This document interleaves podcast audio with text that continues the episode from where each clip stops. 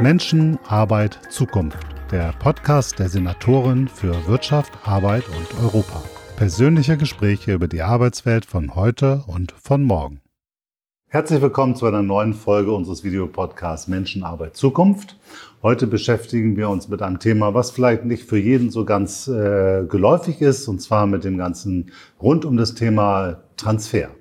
Zu Gast ist heute Imke Sonnenberg. Herzlich willkommen. Hallo, vielen Dank für die Einladung. Ich freue mich sehr, dass Sie heute hier sind. Äh, wir wollen mal ein bisschen verstehen, was da alles so passiert. Sie sind Geschäftsführerin von Beat.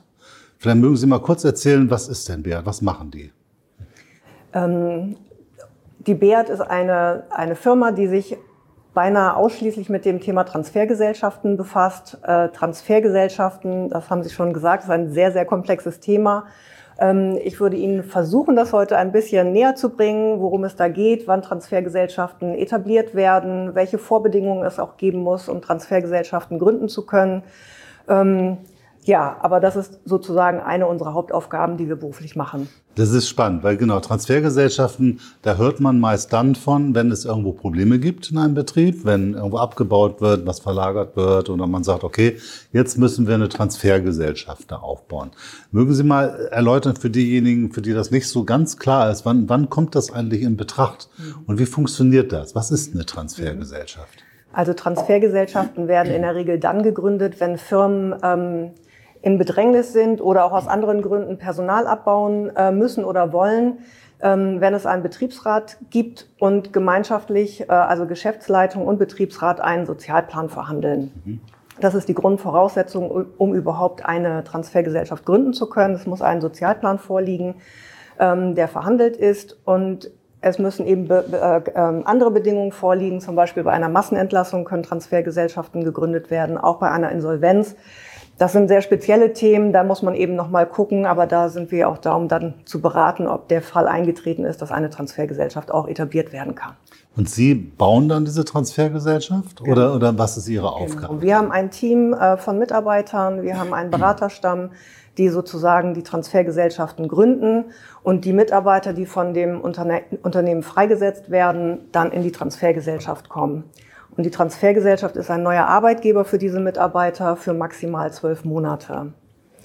Die Länge in der Transfergesellschaft, wie lange Mitarbeiter bei uns verweilen können, hängt in der Regel davon ab, ähm, wie lang die Kündigungsfristen waren. Auch das wird im Sozialplan verhandelt von den Betriebsparteien und festgelegt, wie lange die Verweildauer sein kann. Der Gesetzgeber sagt allerdings, zwölf Monate ist die Maximalzeit für einen Mitarbeiter in einer Transfergesellschaft. Und was passiert dann da genau, wenn man jetzt äh, in die Transfergesellschaft eingetreten ist? Was, was, was erwartet einen dann? Die Transfergesellschaft hat das Ziel, den Mitarbeiter von seiner alten Arbeitsstätte, wo er eben freigesetzt wurde, zu einer neuen Arbeitsstätte auf dem ersten Arbeitsmarkt zu etablieren oder hin zu transferieren. Deswegen auch der Begriff Transfer.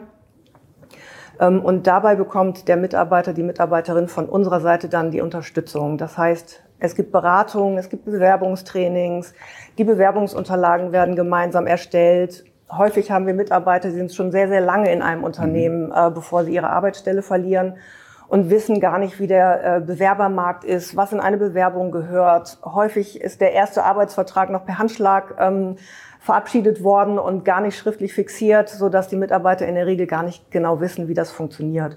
Und da bekommen sie von unserer Seite Hilfe, Unterstützung, einen Ansprechpartner an die Seite, äh, die, die den Mitarbeiter, die Mitarbeiterin auch die gesamte Laufzeit über ähm, unterstützt. Und es ist sehr wichtig, ein vertrauensvolles Verhältnis aufzubauen zu den Mitarbeitern, dass man auch tatsächlich gemeinsam am gleichen Ziel arbeitet ähm, und die Möglichkeit auch geschaffen wird, äh, in eine neue Arbeitsstätte überzugehen, die eben nicht vielleicht eine prekäre Arbeitsstätte ist, sondern auch eine, in der der Mitarbeiter langfristig zufrieden und glücklich sein kann. Aber da haben Sie schon mit Emotionen zu tun in diesen Gesellschaften, oder? Ja, also gerade zu Beginn äh, ist es so, dass wir sehr viel natürlich mit Enttäuschung, mit Wut, mit Frustration, ähm, auch mit angeknackstem Selbstbewusstsein ähm, zu tun haben, äh, weil naja, man verliert seine Arbeitsstätte, egal ob das jetzt äh, verschuldet ist oder nicht. In der Regel ist es nicht verschuldet von den Mitarbeitern, wenn sie in Transfergesellschaften wechseln. Nichtsdestotrotz macht das natürlich was mit einem, weil Arbeit in unserer Gesellschaft natürlich auch sehr hoch definiert ist ähm, und auch sehr viel Identifikation stiftet, so dass die Mitarbeiter dann schon sehr enttäuscht, wütend und ähm, ja auch traurig sind. Klar, ich meine, je länger man in so einem Betrieb ist, dann ist ja ein Stück weit auch, gehört es einfach zum Leben dazu. Und dann, wenn man vielleicht dann irgendwie 50 oder 55 ist, dann mag das vielleicht auch nochmal für den einen oder anderen oder für die eine oder andere eine große Herausforderung zu sein. Ich muss mich jetzt nochmal bewerben, habe ich jetzt 20 mhm. Jahre nicht. Mhm. Äh, ich glaube, das ist, glaube ich, schon ein Akt, wo man wirklich mit den Leuten arbeiten muss, um zu sagen, du, das ist jetzt alles okay. Und das hat, wie Sie es eben so schön sagten, das hat nichts mit dir zu tun. Das ist, glaube ich, eine ganz wichtige ja, Aufgabe. Genau. Weil äh, ich kann mir das schon vorstellen, wenn man da lange seine Arbeit gut gemacht hat, dass man dann denkt, warum muss ich mich jetzt nochmal so, so bewerben? Ne? Genau.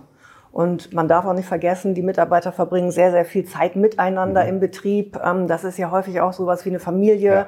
Man kennt sich gut, man weiß, wie die Kolleginnen und Kollegen ticken, ähm, man verbringt Pausenzeiten miteinander, so dass es nicht nur der Arbeitsplatz ist, äh, der verloren geht, sondern im Prinzip auch ein Stück Familie, Heimat, äh, was natürlich auch noch zusätzlich Emotionen auslöst. Plus die Ängste, was kommt danach? Auf was muss ich mich jetzt eigentlich neu einstellen? Mhm. Wie funktioniert das in einem neuen Betrieb? Ähm, sind die Kollegen da auch nett? Wie ist der Chef? Wie tickt der? Äh, wie funktioniert das eigentlich? Wo, wo, wo kann ich einen Urlaubsantrag einreichen? Das ist ja plötzlich alles, alles ganz, ganz neu. Und auch da versuchen wir die Mitarbeiter zu unterstützen durch Workshops, ähm, auch so Formate wie der Neue im Team, die ersten 100 Tage. Was kann ich eigentlich machen, um auch gut in dem Team integriert zu werden? Mhm. Worauf kann ich vielleicht auch selber ein bisschen Acht geben, ja. ähm, um einen guten Start in einer neuen Firma auch zu haben? Also, hab verstanden, äh, Sie begleiten die, beraten die und versuchen so schnell wie möglich, die Menschen in eine neue äh, Position hineinzubringen, in andere Betriebe zu vermitteln. Ja, also wir gucken schon, was bringt der Einzelne mit. Und bei manchen Mitarbeitern ist es eben auch so, dass sie ähm, zusätzliche Quali Qualifikationen brauchen. Ähm, das geht von einem ähm, allgemeingültigen Gabelstaplerschein über Computerkurse, ist auch branchenabhängig, woher die Mitarbeiter kommen, DATEV-Kurse, SAP-Kurse. Also das Bildungsangebot ist sehr vielfältig, äh, was wir hier in Deutschland haben und was wir auch abrufen können bei externen Bildungsträgern, mit denen wir kooperieren. Ähm, also, weil Sie sagten, ganz schnell in neue Arbeit zu bringen, ähm, das muss nicht zwangsläufig immer ganz schnell sein. Bei einigen geht es sehr, sehr schnell, ähm, die auch gut qualifiziert schon sind. Aber es gibt eben auch Mitarbeiter, die wirklich länger bei uns verweilen, weil sie eben ja draufsatteln müssen. Die brauchen noch neue zusätzliche Qualifikationen und dafür haben sie dann auch die Zeit bei uns, das zu machen. Ein gutes Beispiel dafür, je besser die Qualifikation, desto leichter geht so eine Vermittlung. In der Regel ist das so, ja. Und wir haben eben eine ganze Reihe, gerade auch in diesen Bereichen, unqualifizierte oder weniger qualifizierte. Da müssen Sie schon ganz schön anstrengen, dass das dann funktioniert. Ne? Ja, da kommt natürlich auch die finanzielle Seite ins Spiel. Also in Transfergesellschaften wird eben auch verhandelt ein Qualifizierungsetat. Das ist in der Regel ein Pro-Kopf-Etat, der für jeden Mitarbeiter zur Verfügung steht. Wir sehen ihn immer als Solidartopf, das heißt, die Mitarbeiter, die sehr schnell aus, dem, aus der Transfergesellschaft wieder ausscheiden in neue Arbeit, verwenden dieses Qualifizierungsbudget in der Regel mhm. nicht. Ähm, und wir empfinden das als gerecht, dass dann Mitarbeiter, die ja, ähm, mehr Qualifizierungsbedarf haben, diesen auch dann eben ähm, äh, ja, erhalten können und dann eben zusätzliche Kosten auch gedeckt werden können über die Transfergesellschaft. Ich denke mir so, vielleicht war es vor der Transformation vielleicht noch leichter zu sagen, okay, da ist der eine Betrieb jetzt vorbei, dann müssen wir den anderen Betrieb äh, irgendwie reinbringen. Wenn wir jetzt über wirklich große Veränderungen äh, reden, dann wird es ja auch so sein, dass bestimmte Qualifikationen vielleicht gar nicht mehr benötigt werden, mhm. weil das vielleicht auch ein Grund dafür ist, dass der eine Betrieb mhm. eben nicht mehr existiert. Äh, dann braucht man doch eigentlich wirklich Zeit, und Sie haben eben gesagt, maximal zwölf Monate. Richtig. Wenn ich jetzt jemand umqualifizieren will, vielleicht wo ganz woanders sind, dann scheint mir das eine sehr kurze Zeit. Ja, das stimmt, gerade wenn es um äh, Umschulung geht. Also es kommen eben häufig äh, Mitarbeiter zu uns aus verschiedensten Branchen. Zum Beispiel die Druckbranche äh, ist natürlich vollkommen im Umbruch ähm, begriffen aufgrund der Digitalisierung. Zeitungsdruck ist sehr, sehr rückläufig, so dass wir auch ähm, in unseren äh, Klientenreihen äh, Druckereien haben, wo die Drucker eben ihre Tätigkeiten verlieren. Und da ist es natürlich auch schwer, ein ähnliches Unternehmen zu finden, was einen Drucker einstellt. Und äh, das ist zum Beispiel eine Branche, die schon gebeutelt ist. Da kann man jetzt sagen, na gut, dann macht man so in Richtung Maschinenbediener. Das ist ein bisschen ähnlich, aber ähm, ähm, aber da gibt es eben auch Kollegen und Kolleginnen, die sagen, ich möchte jetzt noch mal ganz was Neues machen. Ich mhm. bin zu jung, ähm, um jetzt von einer prekären Situation Ja, in die nächste ja. zu rutschen. Und ähm, da geht es dann eben häufig schon um äh, Umschulungsmaßnahmen, zum Teil vielleicht auch um Studiengänge, die absolviert werden könnten. Und da gibt es tatsächlich auch ähm, einen gesetzlichen Rahmen, der das zum Teil gar nicht ermöglicht in Transfergesellschaften. Das heißt, dann wäre der Weg so, der Mitarbeiter wird zwölf Monate in der Transfergesellschaft bleiben, wenn seine individuelle Laufzeit ähm, das hergibt. Äh, Und danach würde er in die Arbeitslosigkeit wechseln und im Rahmen der Arbeitslosigkeit ist dann erst eine Umschulungsmaßnahme möglich. Das hört sich nicht optimal an. Das ist äh, auch alles andere als optimal. Gerade wenn es dann noch ähm, Berufsgruppen sind, ähm, Altenpflege, wo Mitarbeiter sagen, Mensch, das ist doch ein zukunftsträchtiger Bereich, ähm, da würde ich gerne mal reinschnuppern, ein Praktikum machen und dann in die Umschulung gehen.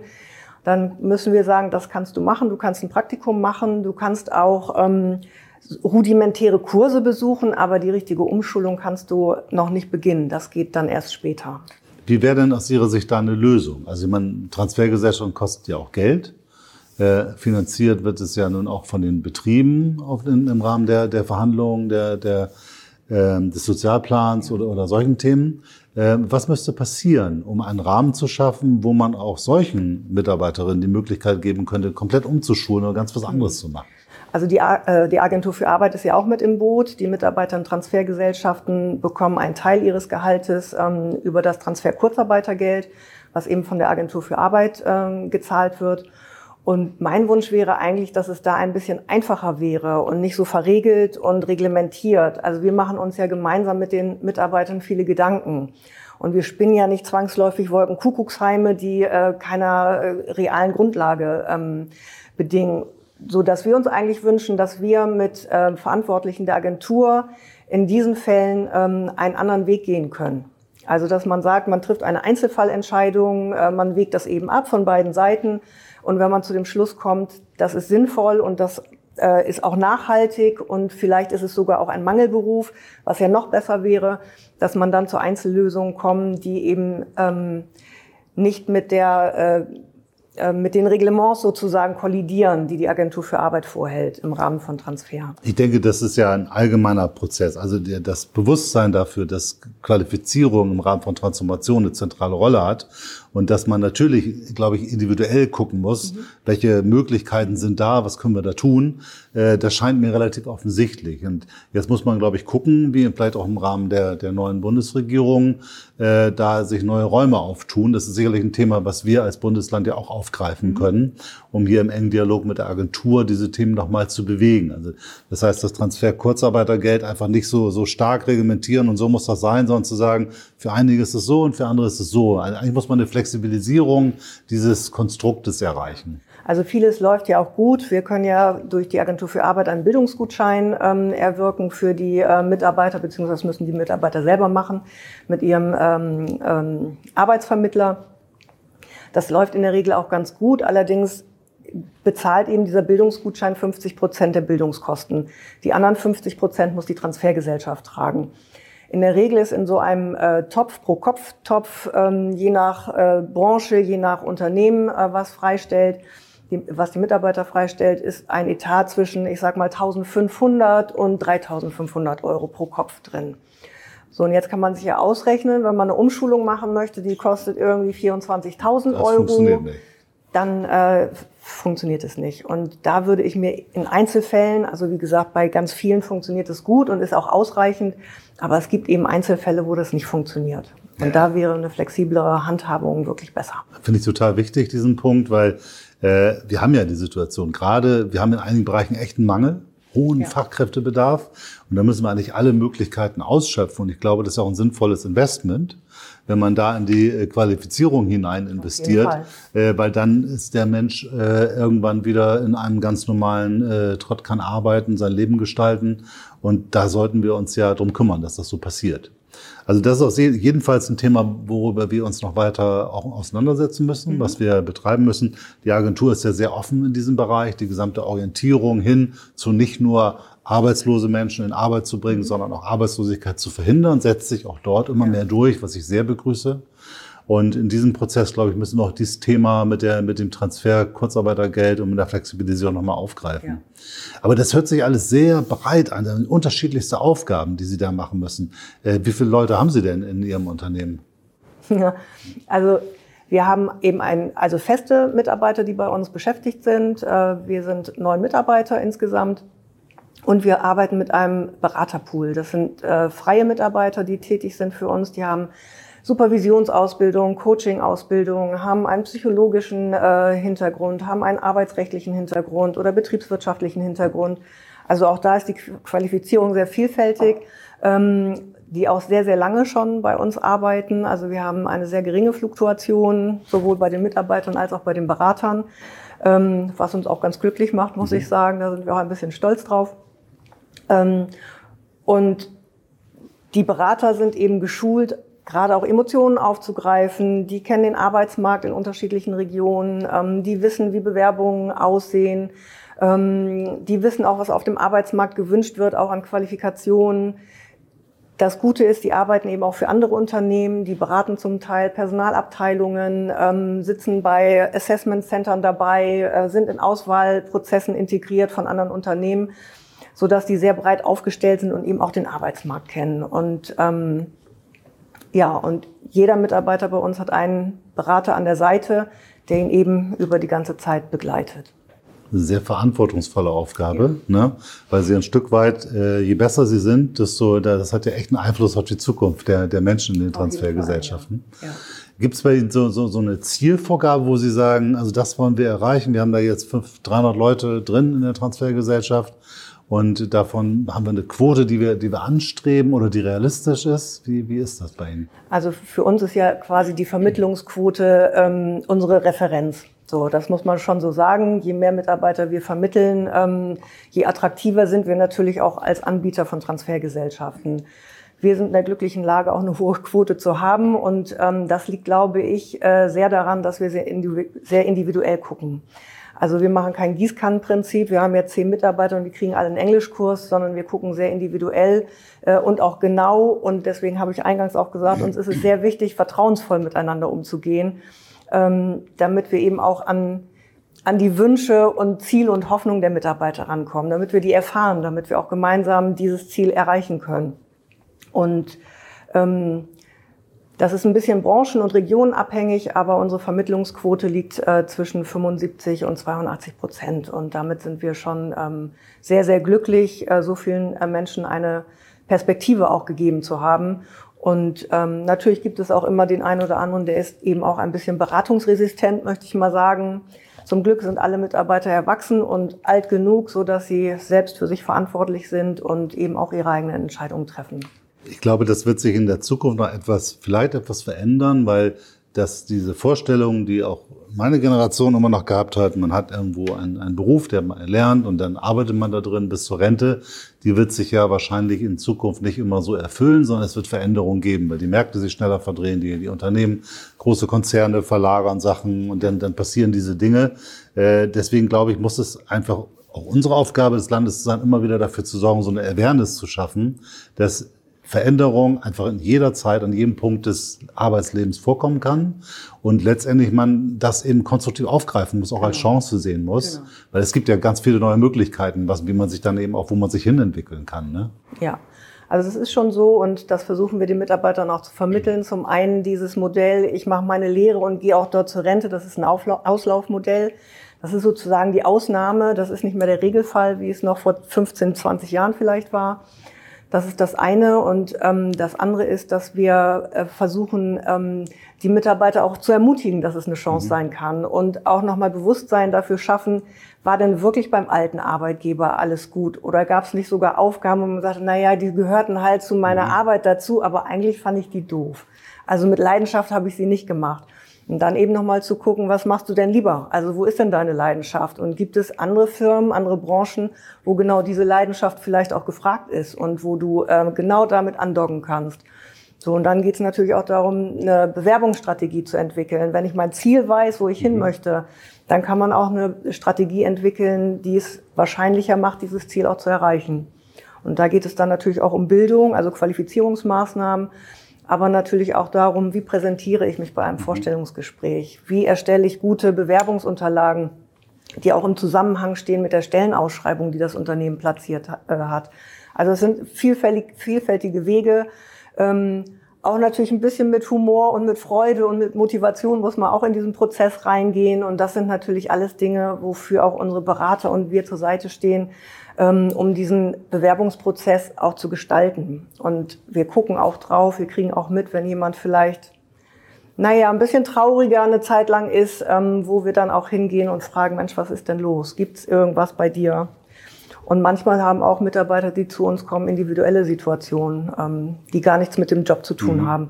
Und auch da verstehen wir uns als Ansprechpartner und versuchen dann eben mit externen Beratungsstellen auch Hilfe ähm, zu erwirken. Braucht man da auch psychologische Betreuung dann hier und da oder? Ja, hier und da schon. Und es ist auch gut, dass viele Berater so ein, ähm, also ich bin zum Beispiel Diplom-Sozialpädagogin, mhm. habe Zusatzqualifikation erworben, eine Coaching-Ausbildung gemacht, okay. ähm, bin auch äh, in diesem Beratungsprozess sehr integriert gewesen eine Zeit lang und gut, habe mich dann weiterentwickelt und ähm, koordiniere und organisiere und leite und plane jetzt die Transfergesellschaften. Aber das ist auch ein sehr schöner ähm, Beruf, weil man miterlebt, wie ähm, die Mitarbeiter zu uns kommen. Viele sind dann ja eben so eher so ein bisschen geknickt und dann fangen die an, sich gerade mhm. zu machen und mit einem neuen Selbstbewusstsein auch ähm, äh, auf den Arbeitsmarkt zu gehen und das ist toll. Ja, sie schaffen Zukunft und Perspektiven für Menschen. Wenn, ne, also je besser sie ihren Job machen, sie können gleich sehen, okay, da hat's richtig funktioniert. Das hat genau. auch was sehr Direktes. Ne? Genau. Ne? Sie kriegen Feedback. Genau. Ja, es ist spannend. Also man freut sich immer, wenn man keine Transfergesellschaften braucht. Wir tun ja auch alles darum, die, die Industrie, die Unternehmen, die Wirtschaft so zu stabilisieren, dass sich die Unternehmen hier am Standort wohlfühlen. Das ist aber in der heutigen Welt, die natürlich immer weiter globalisiert und, und viele Interessen hat und im Rahmen dieser Gesamttransformation bleibt es eben nicht aus, dass solche Veränderungen Veränderung kommt. Deswegen gehe ich davon aus, dass Sie weiterhin sehr viel zu tun haben werden. So, schätzen Sie das auch so positiv ein, je nachdem, wie man das jetzt bewertet? ja, also im Moment können wir nicht äh, meckern. Wir haben eine gute Auftragslage und wir gehen auch davon aus, dass es weiterhin ähm, Aufträge geben wird. Nichtsdestotrotz wünsche ich natürlich jedem Unternehmen, dass es ihm gut geht und auch jedem Mitarbeiter, dass er zu, zukünftig in seiner Arbeit auch weiterhin glücklich äh, sein kann. Aber wenn das eben nicht so ist, finde ich, äh, sind Transfergesellschaften ein sehr, sehr guter Weg für die Mitarbeiter, ähm, einen Stellenabbau auch naja, sozial verträglich ähm, hinzubekommen, weil es gibt eben eine Übergangszeit von maximal zwölf Jahren, wo das Gehalt auch höher ist als das, was man in der Arbeitslosigkeit bekommt und eben insbesondere diese Beratung, dieses Coaching, ähm, die Qualifizierungsmaßnahmen, die den Weg hin zu einer neuen Arbeit eben deutlich erleichtern.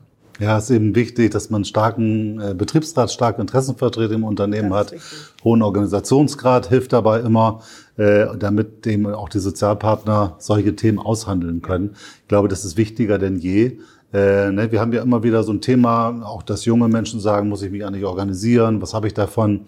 Äh, ich glaube, man hat eine ganze Menge davon und äh, so wie die Zukunft aussieht, wird es immer wichtiger, organisiert zu sein, eine gute, starke Interessenvertretung zu haben, damit eben dann, wenn es zu so einer Situation kommt, auch vernünftige Dinge ausgehandelt werden können. Das ist tatsächlich so, wenn kein Betriebsrat vorliegt in einem Unternehmen, dann ähm, ist man relativ schnell seine Arbeitsstätte los und äh, ein Betriebsrat kann das schon äh, verhindern, beziehungsweise eben auch ähm, Mittel erwirken im Rahmen von Sozialplanverhandlungen, die es eben angenehmer in Anführungszeichen macht, seinen Job zu verlieren. Es ist immer noch nicht toll, aber es äh, hat eben andere Rahmenbedingungen. Nein, ich glaube auch, das ist ganz wichtig, dass man da äh, äh mit agiert. Wir müssen da insgesamt Transformation letztlich nur über die Sozialpartner, die müssen das gemeinsam gestalten, mhm. Zukunft gestalten.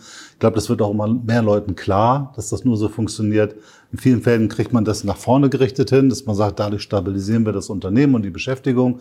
In anderen Fällen muss man eben Veränderungen managen, aber auch dafür braucht man das.